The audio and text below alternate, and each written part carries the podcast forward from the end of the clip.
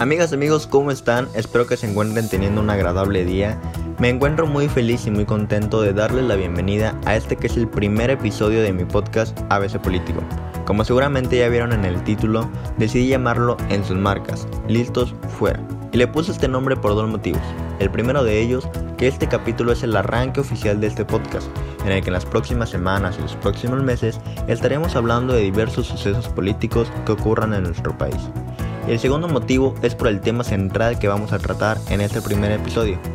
Se trata de dos cuestiones muy importantes que pasaron hace menos de una semana y estoy hablando del registro de nuevos partidos políticos así como el inicio formal del proceso electoral 2020-2021. Así que amigas y amigos, bienvenidos a este primer capítulo, simple y sencillamente, comencemos. Como ya les había platicado, la intención de este podcast es que juntos revisemos, estudiemos y analicemos los diversos eventos políticos que ocurren en nuestro país, por lo que veremos qué fue lo que ocurrió y haré mi intento por explicarles por qué ocurrió, qué significa y cómo nos afecta, para posteriormente darles mi opinión al respecto.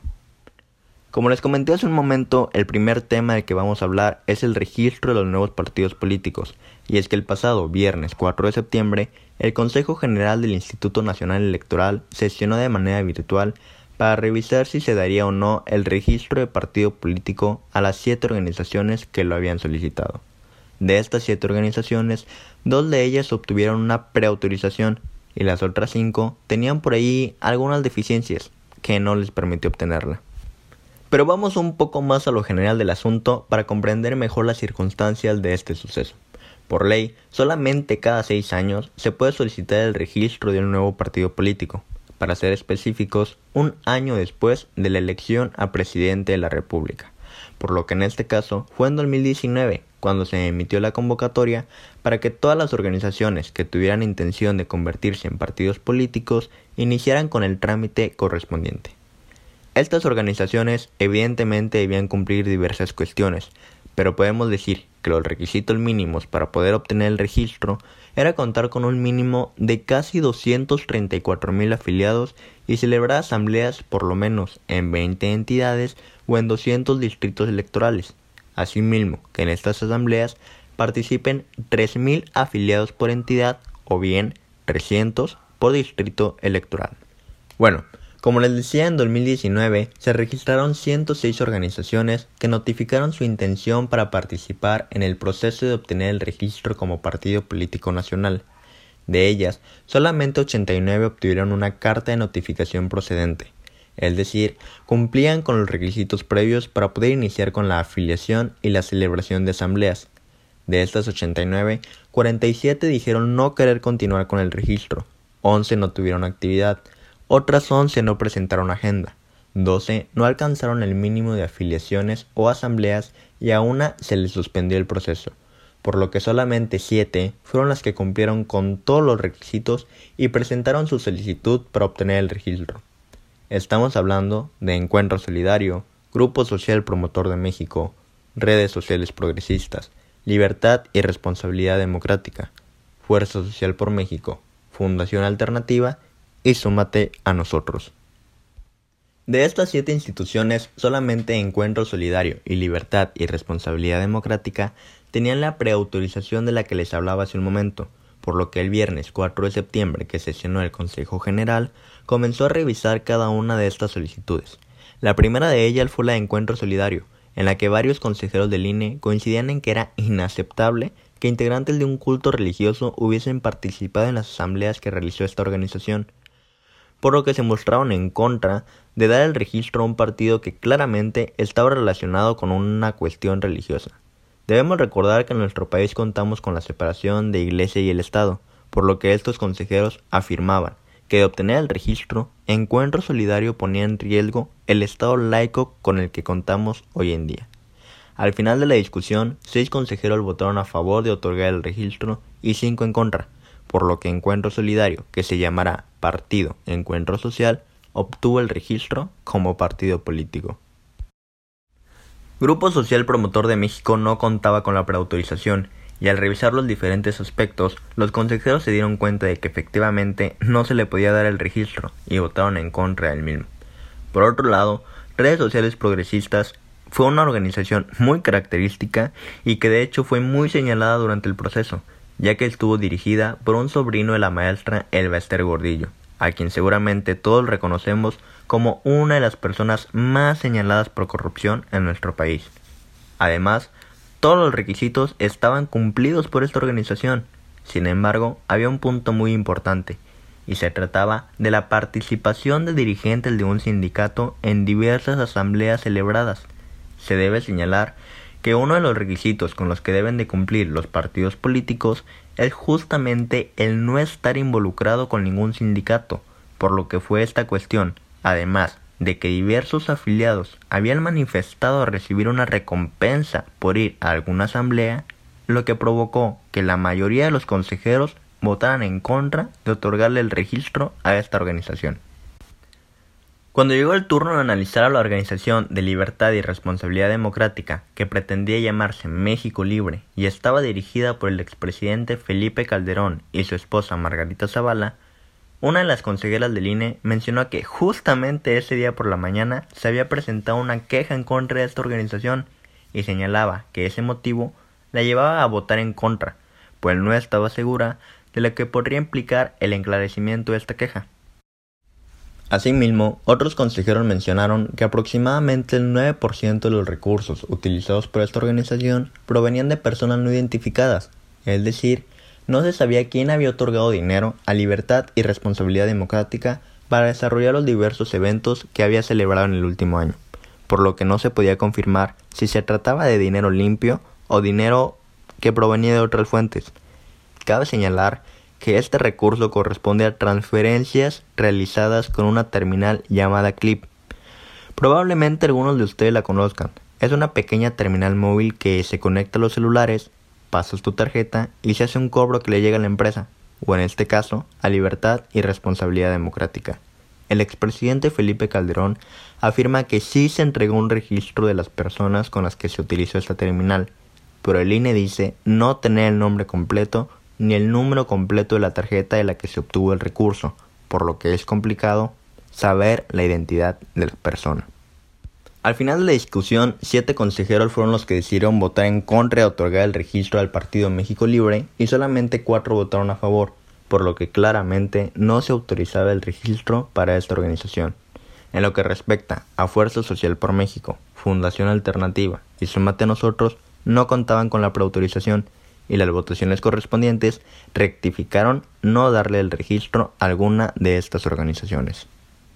Debo mencionar que el caso de Libertad y Responsabilidad Democrática fue uno de los más controversiales y que llamaron más la atención, al ser el partido que estuvo siendo impulsado por una expareja presidencial durante los últimos meses, e inclusive causó polémica estos días dentro de las redes sociales, al grado de que al día siguiente el presidente Andrés Manuel López Obrador dio un mensaje al respecto por medio de sus redes sociales, en el que agradecía y celebraba que México Libre no hubiera obtenido el registro. Señalaba que hubiera sido un error del Instituto Nacional Electoral otorgar el registro a un partido político encabezado por corruptos. Y bueno, ¿qué significa todo esto que está ocurriendo? Pues ahora en México tenemos ocho partidos políticos. Ocho partidos que el próximo año estarán seguramente visitando tu casa y pidiendo que votes por ellos mismos partidos políticos que este año se repartieron la pequeña cantidad de 1.712 millones 843 mil 693 pesos, por lo que se conoce como financiamiento para actividades ordinarias. Aquí es importante señalar un dato especial, y es que no importa la cantidad de partidos políticos que se hubieran aprobado en la sesión del 4 de septiembre, esta cantidad no iba a ser modificada, por lo que si hubiera habido otro partido político, les hubiera tocado de menos, y si de plano no se hubiera aprobado ninguno, les hubiera tocado un poco más. Finalmente, haciendo una retrospectiva de lo que pasó, que le den el registro a un partido político ligado a personal religioso y que se niegue el registro a un partido solo porque decidió hacer uso de terminales móviles y no de efectivo, demuestra que todavía tenemos diversas cuestiones que regular en materia de partidos políticos Asimismo, que el presidente haya salido a dar un discurso de por qué no se tenía que dar el registro a una organización nos hace ver que estamos en una situación muy complicada en cuestión de política y democracia en nuestro país. ¿A qué me refiero? pues a que debemos perfeccionar los trámites y los procedimientos. Coincido con la idea de que es sumamente peligroso que un grupo religioso esté contendiendo por ocupar un cargo público. Y aunque los representantes de cultos religiosos tienen prohibido participar para cualquier cargo o elección popular, sin duda alguna llegarán a tener alguna injerencia dentro de la toma de decisiones. Por algo se instauró ya la separación de la Iglesia y el Estado, y desde mi punto de vista creo que se debe de seguir teniendo esta separación entre la fe y el gobierno. Se debe de gobernar para todos, y lastimosamente la Iglesia no cubre el 100% de la población, pues cada persona es libre de tener una creencia completamente diferente a la que podamos tener ustedes o yo.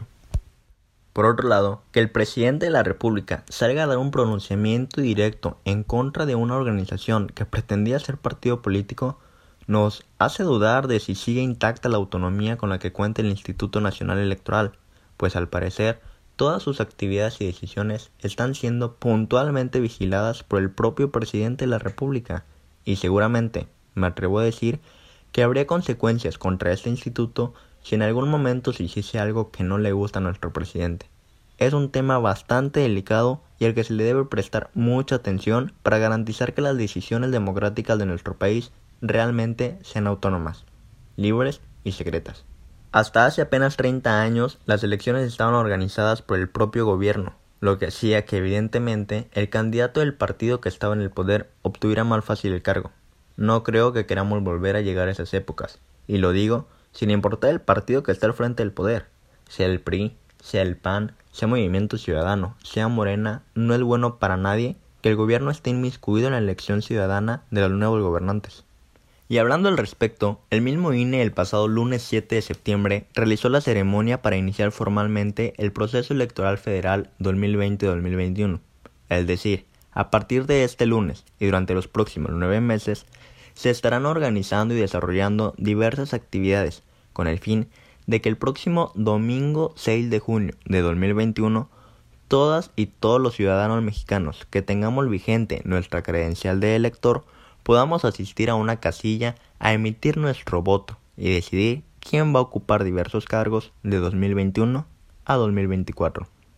Y seguramente me preguntarán, ¿qué vamos a elegir el próximo año? Bueno, en 2021 se renueva la Cámara de Diputados, por lo que votaremos para decidir a las y los nuevos 500 diputados federales, 300 de mayoría relativa y 200 de representación proporcional.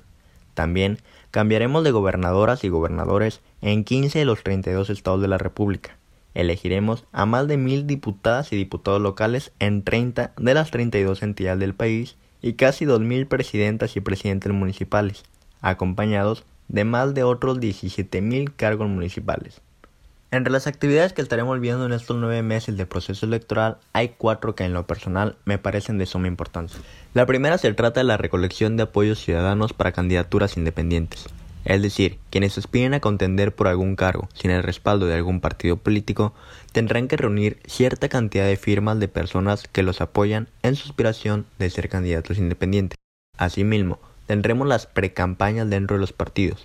Es decir, cada partido político tendrá una elección interna para decidir a quién van a postular en cada uno de los cargos por los que vamos a salir a votar el primer domingo de junio del próximo año. La tercera actividad que creo es de gran importancia es el sorteo del mes de nacimiento y la inicial del apellido de las personas a las que se les va a invitar a participar como funcionarias y funcionarios de casilla. Quiero aprovechar este punto para invitar a todas y todos los que me estén escuchando para que si en los primeros meses de 2021 los inviten a colaborar en la casilla, digan que sí. Y les extiendo esta invitación con el objetivo de que cada año más y más personas seamos conscientes de nuestra responsabilidad como mexicanos, pero sobre todo para que colaboremos en el que considero el ejercicio democrático más importante que tenemos como mexicanos. La última de las actividades que estaremos viendo desde el 4 de abril y hasta el 2 de junio será la campaña política, 60 días en las que todas y todos los candidatos harán su esfuerzo para convencerte de que son la mejor opción y debes darles tu voto de confianza para que durante 3 o 6 años sean tus representantes populares.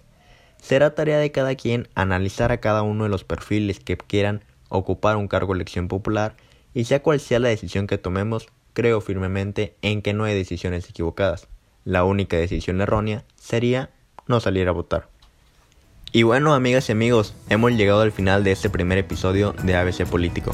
En verdad, espero que les haya gustado o que les haya servido la información que les acabo de dar. Muchísimas gracias por haber llegado hasta aquí. Hay muchos otros temas del que les quiero hablar y platicar, pero tendremos que esperar para otro episodio. Recordemos que todas y todos deberíamos saber un poquito de lo que ocurre en nuestro país y en ABC Político haré mi mayor esfuerzo por traerles todos los eventos importantes de la manera más sencilla posible.